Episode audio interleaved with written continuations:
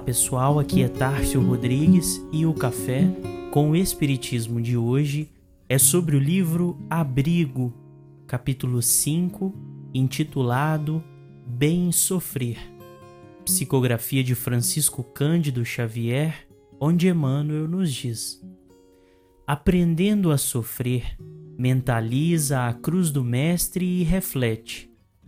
Ele era Senhor e fez-se pequenino. Ele era a luz e não desdenhou a imersão nas sombras.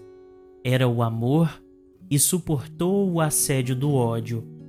Quem o contemplasse do pó de Jerusalém no dia da grande flagelação, de certo identificá-lo-ia a conta de um delinquente em extrema penúria. As pregações dele haviam encontrado a sufocação do sinédrio. Sua doutrina categorizava-se por abominável heresia. Seus sonhos de confraternização pareciam aniquilados. Seus beneficiários e companheiros vagueavam desiludidos e por único testemunho de reconforto entre as chagas da morte, não encontrava senão a piedade e o entendimento de um ladrão comum. Mas quem fixasse com o Cristo a multidão, do alto da cruz, reconhecer-lhe-ia a condição de herói vitorioso, porque para o seu olhar a turba fanática não passava de vasto rebanho de irmãos necessitados de auxílio. Ele viu naqueles que o cercavam a ilusão da ignorância e percebeu todas as falhas dos perseguidores à maneira de moléstias do espírito, sob a máscara de dominação e falso triunfo, e sentiu apenas a grande compaixão que lhe nasceu no espírito com a paz inalterável. Se nos propomos a bem sofrer, procuremos anotar do cimo de nossa cruz aqueles que jornadeiam conosco carregando madeiros mais pesados que os nossos, acendendo a fraternidade no próprio coração, a fim de que não estejamos órfãos de entendimento.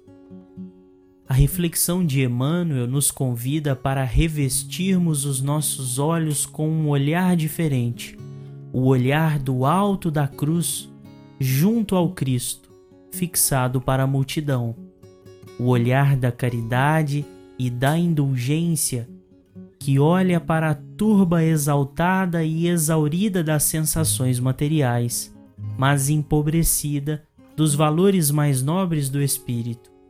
Não por outra razão, a mensagem nos convoca ao olhar do cimo de nossos próprios madeiros para a multidão que nos cerca trazendo suas próprias cruzes por vezes mais pesadas e infamantes que as nossas próprias dificuldades, e por certo, carentes de todos os elementos de esperança e bom ânimo, dos quais nos vemos cada vez mais ricos, entesourando os bens de mais alto, no constante intercâmbio com os espíritos através do simples contato com a doutrina espírita.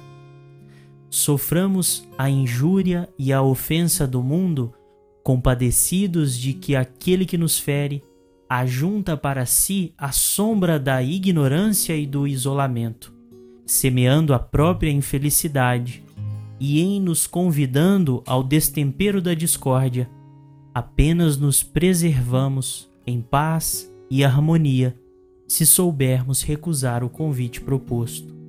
Como conclui Emmanuel, compadece-te e auxilia a todos para o bem Compadece-te daqueles que se acham no oásis do lar, entronizando o egoísmo, e compadece-te daqueles que, por não possuí-lo, se comprazem na revolta. Compadece-te dos fortes que oprimem os fracos e dos fracos que hostilizam os fortes. Usa o tesouro que o Mestre te confiou por bênçãos de bondade ao longo do caminho, e serás amparado por aquele a quem ampara, tanto quanto serás curado pelo doente a quem socorres. Do madeiro de sacrifício, Jesus nos ensina a buscar as bem-aventuranças.